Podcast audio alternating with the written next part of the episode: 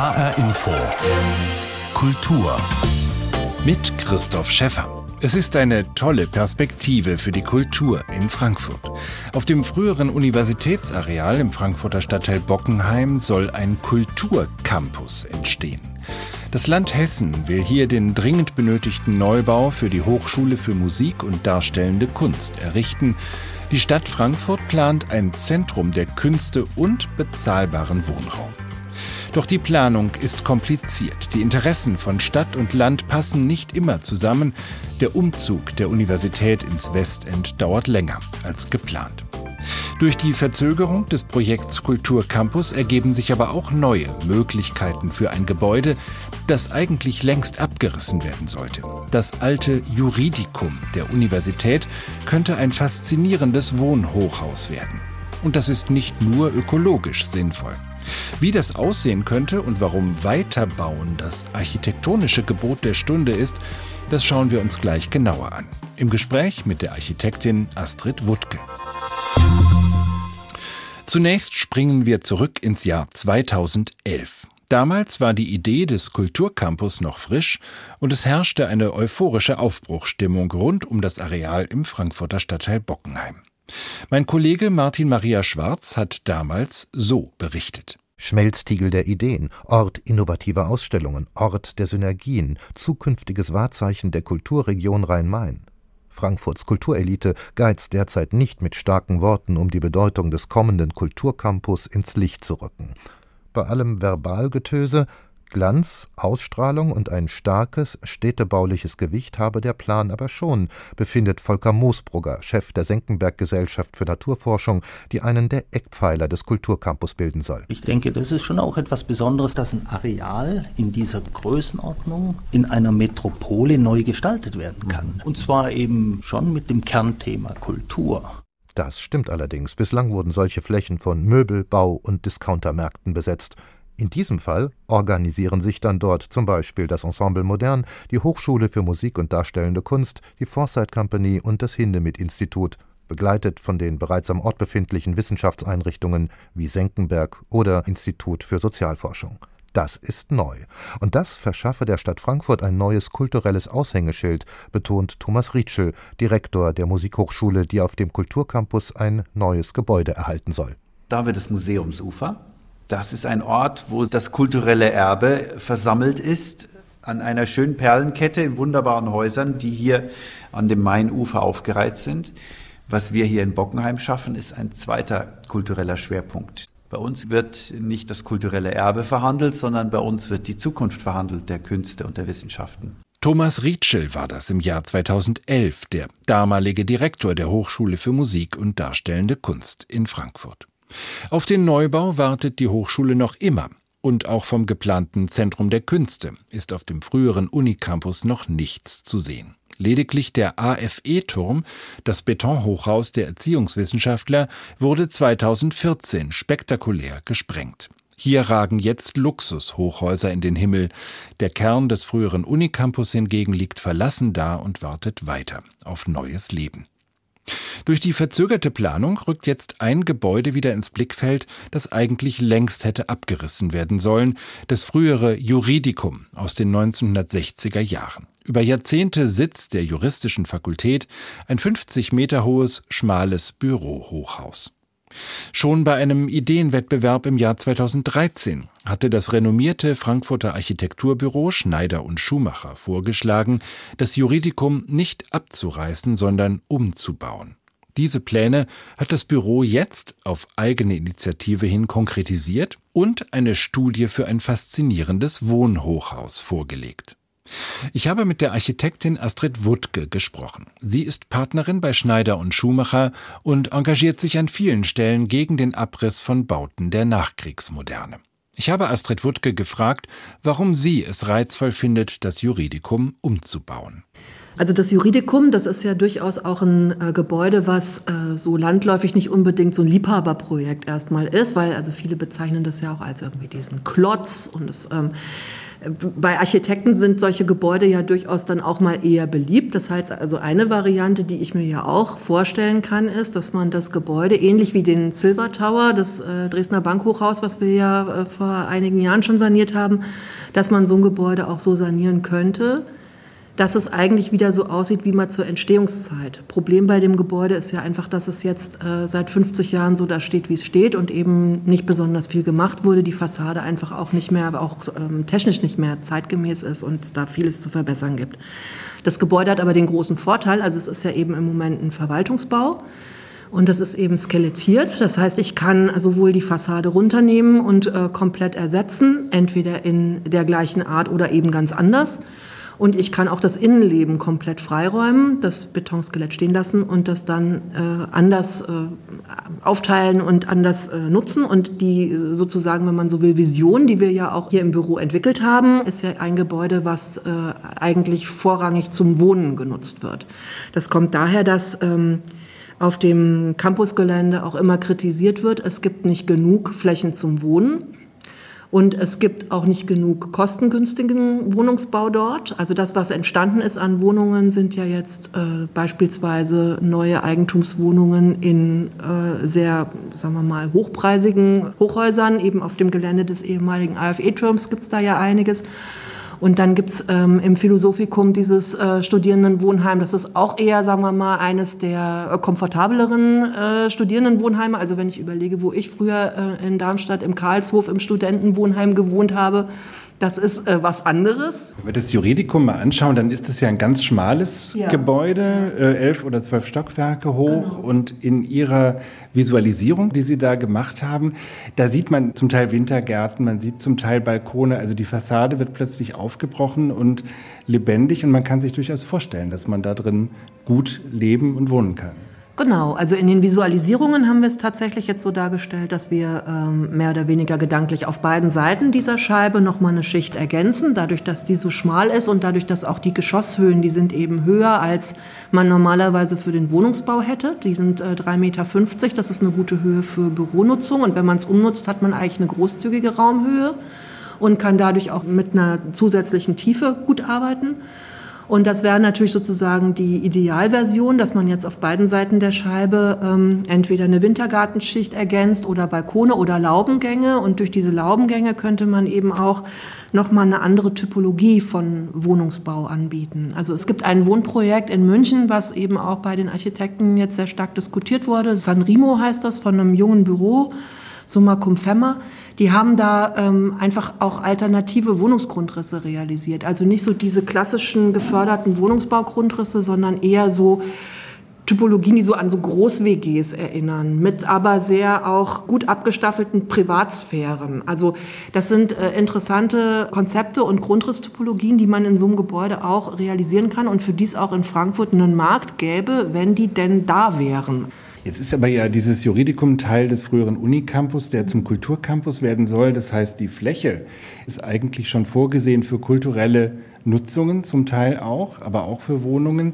Wie würde sich sozusagen Ihre Vision einpassen in den Kulturcampus? Bleibt da noch genügend Platz für die Hochschule für Musik und Darstellende Kunst oder für das Zentrum der Künste, was dort entstehen soll? Oder haben Sie dann quasi einen riesigen, tollen Wohnblock geschaffen, der aber an der Stelle zu viel Platz wegnimmt für die kulturelle Nutzung, die da sein soll. Also wir meinen, dass da sehr wohl genug Platz bleibt und zwar sogar mehr als genug, weil äh, das Juridikum, das ist jetzt eben zwölf Geschosse hoch und das Gebäude, was sozusagen an dessen Stelle irgendwie errichtet werden könnte, wäre nur noch 25 Meter hoch. Also das ist nicht im Ansatz so viel Fläche, die man da äh, generieren kann. Deswegen ist diese ganze Problematik auch so ein bisschen unverständlich. Wenn ich sozusagen eine Fläche habe, das sind, meine ich, 17.500 Quadratmeter äh, Bruttogeschossfläche, das ist einfach sehr viel. Da ist es so, man könnte jetzt auch sagen, man äh, teilt da unterschiedliche Nutzungen auf. Also ein Drittel könnte man weiterhin als Büro nutzen und nur zwei Drittel zum Wohnen, je nachdem. Oder man kann das auch so flexibel gestalten, dass man das an irgendwelche Bedarfe dann auch zukünftig nochmal anpassen kann. Das ist eben, denken wir, ein großer Vorteil, den die dieses Gebäude hat, dass es eben so flexibel ist. Also dass man jetzt nicht alle drei Monate da was umbaut, ist auch klar, aber das ist ein großer Vorteil. Wenn man dann diesen Wohnungsanteil eigentlich sehr einfach in dem Juridikum darstellen kann, dann sind ja wieder andere Flächen frei, die man dann für die Hochschule nutzen könnte. Sagt die Architektin Astrid Wuttke vom Büro Schneider und Schumacher. Ich spreche gleich weiter mit ihr. Tatsächlich ist zumindest die Stadt Frankfurt grundsätzlich offen für die Idee, einen Erhalt des Juridikums zu prüfen, so heißt es auf Anfrage aus dem Kulturdezernat. Im Ministerium für Wissenschaft und Kunst hingegen gibt es die Befürchtung, dass dies die Planung noch weiter verzögern könnte. Immerhin soll es bald einen Architekturwettbewerb geben, der den Teilnehmenden keine Vorgaben macht, was mit dem Juridikum passieren soll.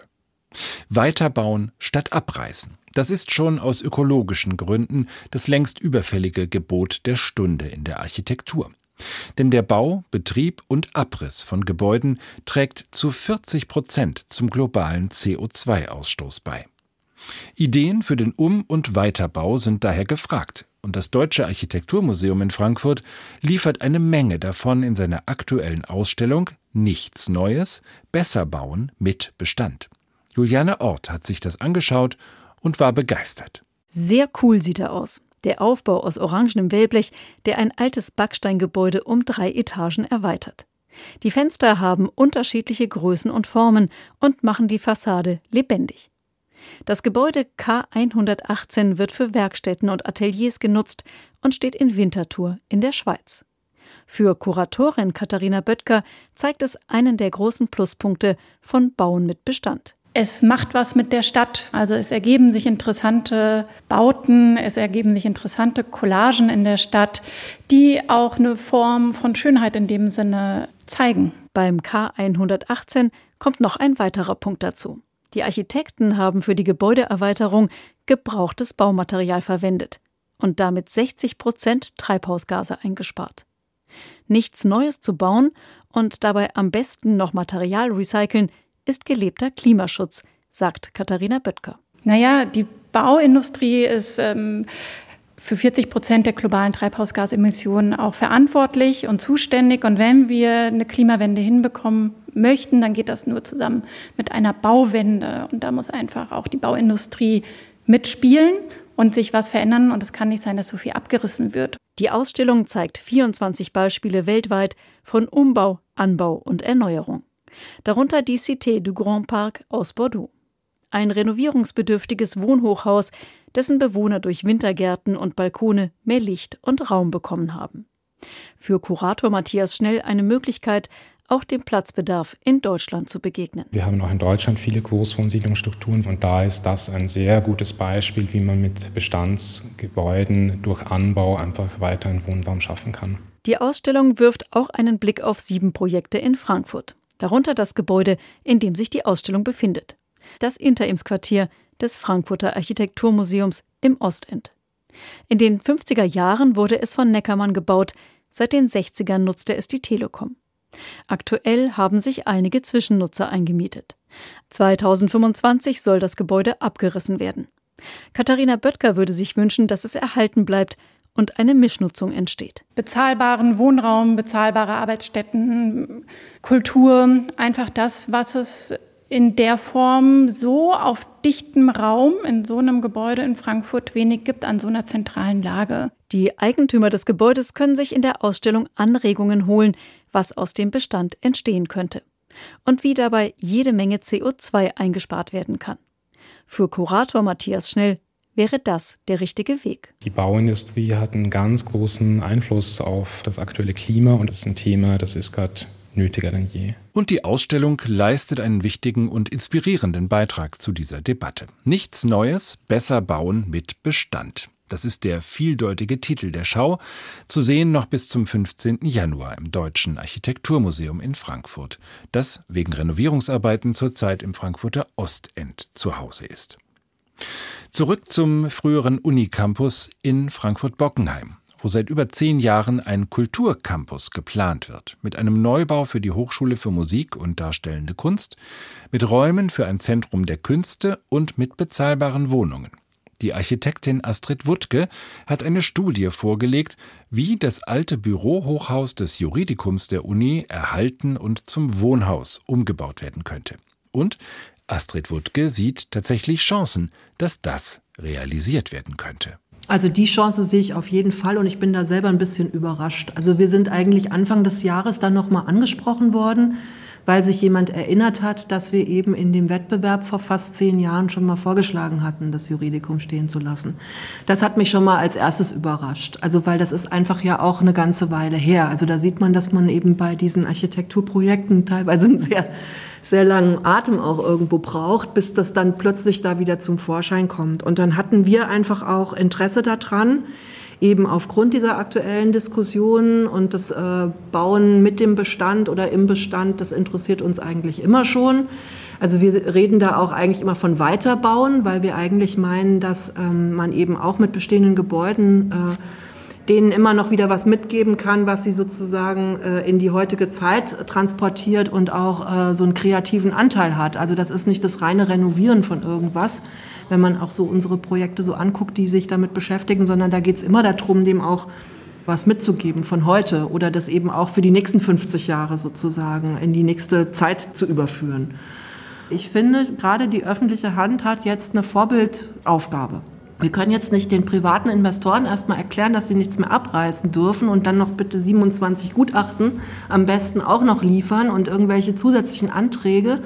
Und die öffentliche Hand äh, reißt ab. Also das, das passt nicht zusammen. Und da habe ich doch auch so das Gefühl, dass darüber nachgedacht wird. Sie haben es schon erwähnt, dass das in der Arbeit Ihres Büros Schneider und Schumacher auch eine große Rolle spielt, solche Gebäude weiterzubauen, weiterzuentwickeln. Äh, in dem Raum, in dem wir sitzen, da ist das Schild vom Jürgen Ponto Platz 1. Also das ist genau der Silver Tower, ja. der Silberturm, in dem die Deutsche Bahn heute sitzt, das alte Bankhochhaus, was Sie quasi auch im alten Stil wieder revitalisiert haben. Das frühere Amerika-Haus, das heutige Instituto Cervantes ist auch von Ihnen quasi wieder in ein neues Leben äh, geführt worden. Bedeutet das auch eine Änderung des Selbstverständnisses von Architektinnen und Architekten, zu sagen, wir sind nicht immer diejenigen, die was ganz Neues schaffen auf der grünen Wiese, sondern ähm, sich sozusagen auch einer eine bestehenden Architektur anzunähern und die irgendwie behutsam weiterzuentwickeln? Also das glaube ich schon, wobei man da sagen muss, wir haben vor einigen Jahren oder vor, das ist schon sehr lange her, hatten wir mal ähm, das Gefühl, wir müssen mal auflisten, welche Projekte sind eigentlich im Bestand und welche sind Neubauprojekte. Weil man eben unser Büro ja auch immer sehr stark eher mit Neubauprojekten identifiziert hat. Also beispielsweise die ganze Entwicklung am Westhafen mit dem Gerippten, da gucke ich jetzt gerade hin, das ist ja hier, wenn man zum Fenster rausschaut, direkt gegenüber, das ist ja ein Neubauprojekt. Das Städelmuseum ist schon ein interessanter Fall. Was ist denn das eigentlich? Ist das ein Umbauprojekt oder ist das ein Neubauprojekt? Also ich würde das jetzt eben als genauso ein Weiterbauprojekt bezeichnen, wo man eben mit dem Bestand umgeht und aber eben auch einen sehr markanten Eingriff, den man einfach auch mit der heutigen Zeit immer in Verbindung bringen wird, äh, vornimmt. Da haben Sie diese unterirdischen Ausstellungshallen genau. gemacht, die dann quasi im Gras so eine gewölbte Kuppel bilden, ne? genau, ne? mit, genau. mit gläsernen Kucklöchern oder genau. Lichtschächten. Ja, genau, richtig. Und was jetzt vielleicht sich geändert hat, ist, dass ein Büro im Moment eher mit solchen Projekten wahrgenommen wird, mit äh, Weiterbauprojekten, also mit intelligenten Weiterbauprojekten oder Weiterbauprojekten mit so einem kreativen Anteil. Also das ist eben genau nicht so, dass man, wenn man mit dem Bestand baut, sich eben gar nichts Neues überlegen muss, sondern dann renoviert man das halt und ist fertig. Also überhaupt nicht, sondern eigentlich muss man noch viel kreativer sein als auf der grünen Wiese, weil da kann ich äh, machen, was ich will. Und ähm, im Fall dieser Weiterbauprojekte habe ich eben immer erstmal ein vorhandenes Gebäude, mit dem muss ich mich erstmal auseinandersetzen, weil das ist nun mal da. Und dann muss ich eben an der richtigen Stelle mit einem geschickten Eingriff, sollte ich versuchen, das Gebäude eben, also die Stärken herauszukehren, die Schwächen wegzunehmen, vielleicht irgendwelche Potenziale zu finden, an die noch keiner gedacht hat. Und das wird jetzt stärker wahrgenommen. Also die Projekte gab es auch schon früher.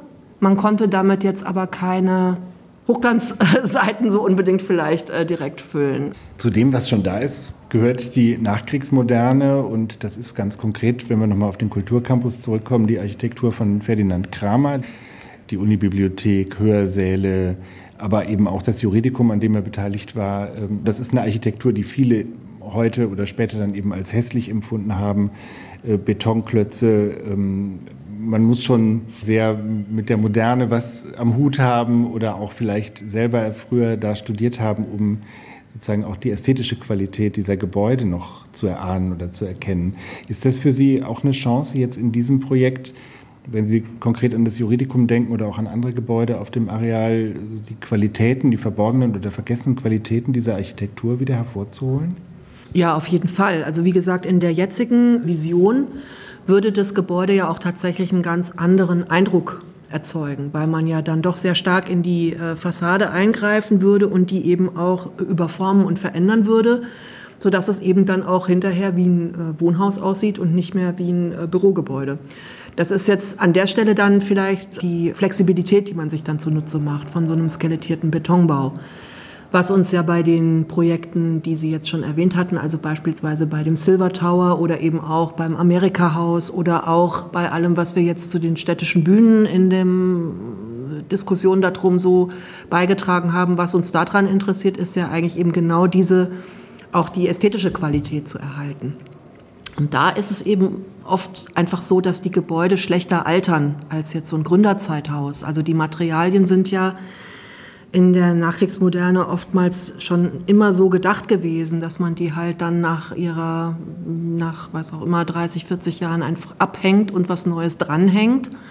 Das ist auch was, womit Denkmalpfleger immer so ein bisschen ihre Schwierigkeiten haben, weil die ja sehr an der Authentizität und an dem Originalmaterial so hängen. Und wenn man dann sagt, na ja, wir sanieren im Geiste des Gebäudes, ist das oftmals auch schwierig dann zu vermitteln. Was soll denn das sein im Geiste des Gebäudes? Und das sind doch dann aber alles neue Materialien. Der Punkt ist aber, dass die Nachkriegsmoderne ja genauso gedacht hat dadurch, dass eben diese industriell dann auch äh, immer mehr äh, vorgefertigten äh, Teile verwendet wurden und das eben nicht mehr die dicke Schlossmauer mit dem Naturstein-Zierat ist, die dann irgendwie äh, ihr Leben lang da hält und die man immer wieder sanieren kann und immer wieder am Originalteil arbeitet.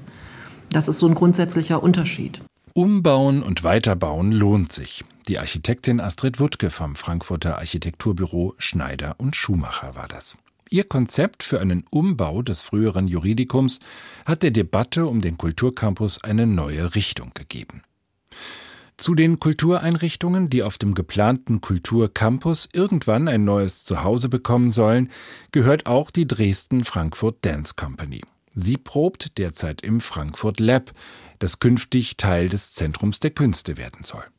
Sieben Jahre ist es mittlerweile her, dass die Dresden Frankfurt Dance Company aus dem Tanzensemble des legendären William Forsyth hervorging. Damals übernahm Jacopo Godani die künstlerische Leitung.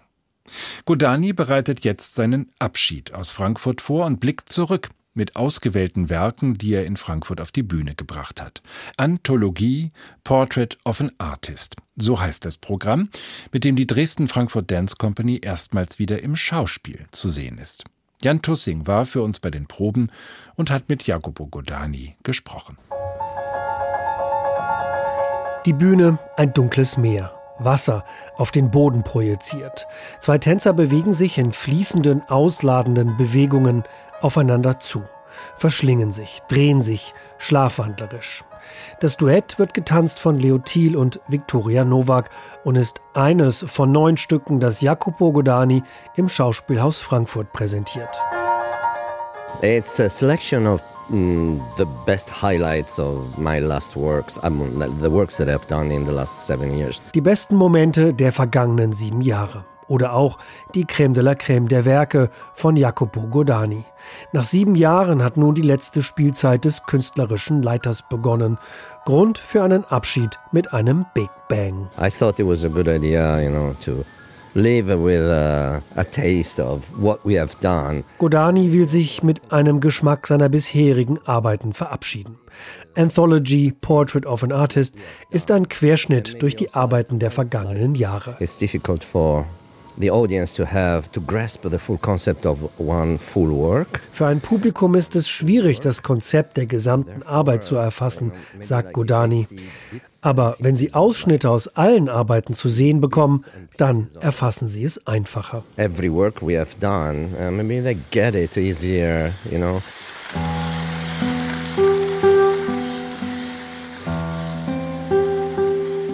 Premonitions of a Larger Plan, so heißt eines der jüngeren Werke des italienischen Choreografen. Auch hier besteht das Bühnenbild aus einem weißen Teppichbelag, der sich nach hinten hin sanft hebt. Darauf projiziert Godani Bilder von Vögeln, große Schwärme, die sich immer neu formatieren. So wird der Boden zum Himmel, auf dem die Solotänzerin Amanda Lana ihre Kreise zieht. Und zu den Tönen einer Gitarrenspielerin, die in sich versunken am Bildrand sitzt.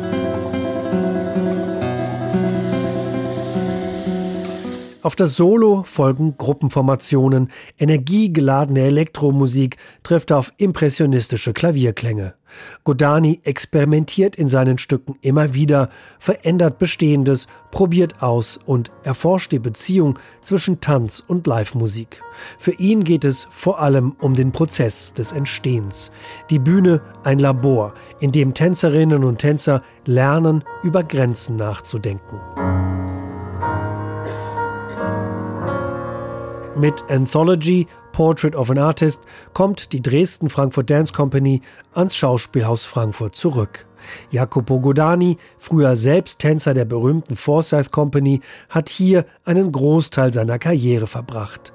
In seiner letzten Spielzeit als künstlerischer Leiter der Dresden Frankfurt Dance Company schließt sich für ihn ein Kreis. It will be interesting to see what it feels like to be back.